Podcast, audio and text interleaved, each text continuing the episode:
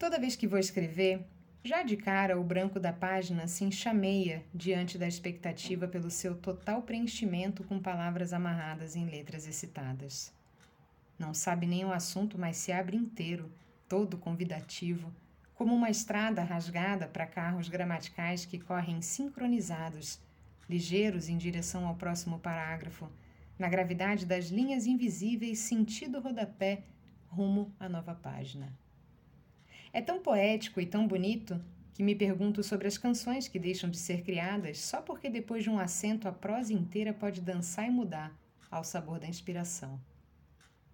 Inspiração é brisa que bate, é força que venta, e a gente deve deixá-la sempre solta, como ficam as pipas tranquilas que pululam felizes os céus de paz.